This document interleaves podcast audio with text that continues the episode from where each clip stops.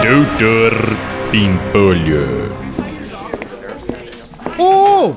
posso saber que bagunça é essa aqui na porta da minha sala? É, sabe o que é, doutor Bimpolho?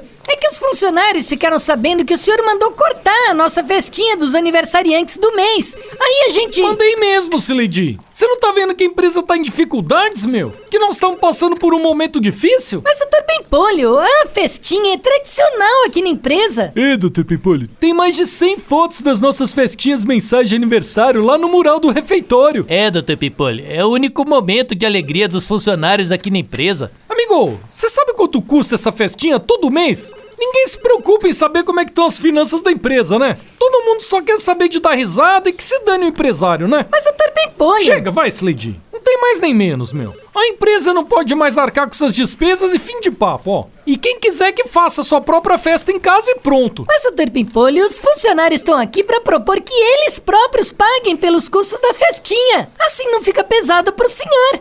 Ah, é? É, doutor Pimpolho, a gente faz uma vaquinha e compra bolo e refrigerante. Assim a gente consegue manter a tradição e não fica pesado pra ninguém. Pode ser? Não, Ah, se for assim, então tá, né, meu? Pode encomendar pra mim, então, aquele bolo Red Velvet, mas do grande, tá, meu? Que o meu aniversário é semana que vem, beleza?